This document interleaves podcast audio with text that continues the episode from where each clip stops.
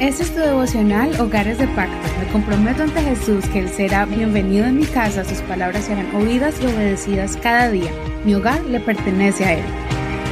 Bendiciones, bienvenido a tu devocional una vez más.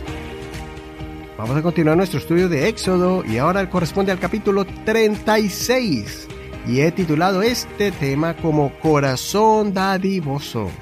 Vamos a leer desde el verso 1. Besaleel Ojoliab y todos los sabios de corazón, en quienes el Señor ha puesto sabiduría y entendimiento para saber hacer toda la obra de la construcción del santuario, harán todas las cosas que ha mandado el Señor.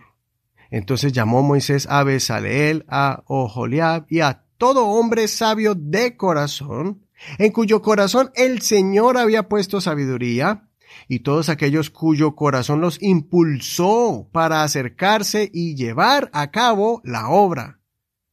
Y ellos tomaron de delante de Moisés toda la ofrenda que los hijos de Israel habían traído para que se llevara a cabo la obra de la construcción del santuario.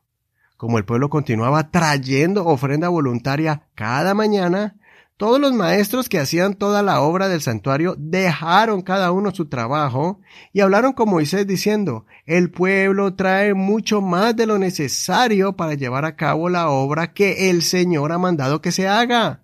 Entonces Moisés mandó pregonar por el campamento diciendo, Nadie, hombre o mujer, haga nada más como ofrenda para el santuario.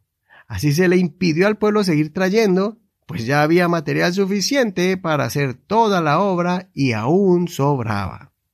Hasta aquí la lectura de hoy. Recuerda, lee todo el capítulo completo para que no te pierdas ningún detalle de esta hermosa historia. En este capítulo vemos cómo se comienza a construir el tabernáculo. Vemos cómo se juntó todo el pueblo en un solo corazón y mente para traer las ofrendas al Señor, ofrendas de diferente clase de acuerdo a los diferentes materiales que se necesitaban para construir el templo. También cómo se unían a la causa todos los expertos para la obra magna que tendrían que hacer. Es maravilloso ver cómo había un despertar en los corazones de ellos, después de haber pasado por la rebelión, el pecado y el perdón y reconciliación con Dios. Es significativo que el pueblo dio en abundancia de lo que ellos recibieron de los egipcios. Primero dieron de eso para hacer un becerro de oro, pero ahora que Dios los había perdonado, se apresuraron todos para dar ahora al Dios altísimo. También detallemos la acción de todo el pueblo al traer las ofrendas para el templo.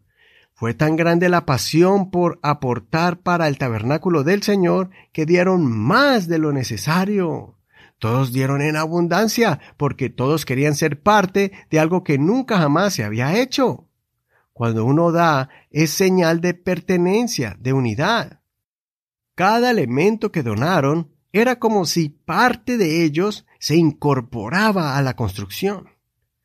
Sea el artesano que estaba creando o el donante que estaba dando, todos alimentaban ese sentido de pertenencia al trabajar, al dar o al hacer las dos cosas, trabajando y dando.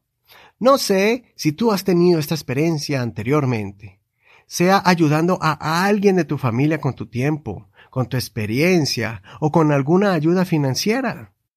Asimismo, de la misma forma, es cuando participamos en algún proyecto de nuestra congregación para la obra de Dios a nivel local, para ayudar en la comunidad o a nivel misionero, ayudando a una familia que está trabajando en las misiones.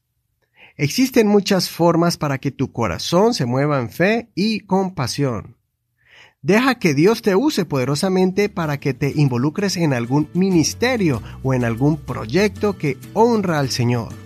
Si tienes un corazón agradecido con el Señor porque te ha perdonado, te ha redimido y te ha salvado, entonces tendrás la voluntad y la pasión para servir al Señor con tus bienes y con tus talentos. Recuerda que todo lo que des de ti te será recompensado en abundancia, como el Señor lo dijo, y está en Lucas capítulo 6, verso 38. Den y se les dará medida buena, apretada, sacudida y rebosante, se les dará en su regazo, porque con la medida con que miden, se les volverá a medir. Hasta aquí el devocional de hoy. Soy tu amigo y hermano Eduardo Rodríguez. Que Señor escuche tu oración y te dé en abundancia conforme a tu corazón dadivoso. Gracias por compartir este devocional con tus amigos en Facebook. Recuerda que estamos como Hogares de Pacto Devocional. Ahí están las notas de este programa en inglés en español y el enlace del audio para que lo escuches en la internet. Gracias por todo tu apoyo, gracias por tus oraciones y nos vemos mañana con el próximo devocional. Bendiciones.